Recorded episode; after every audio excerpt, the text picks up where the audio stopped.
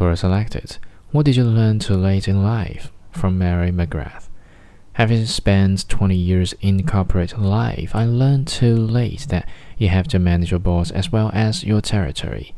Don't just work hard, you have to work smart, and part of that entails letting your management know how hard you are working.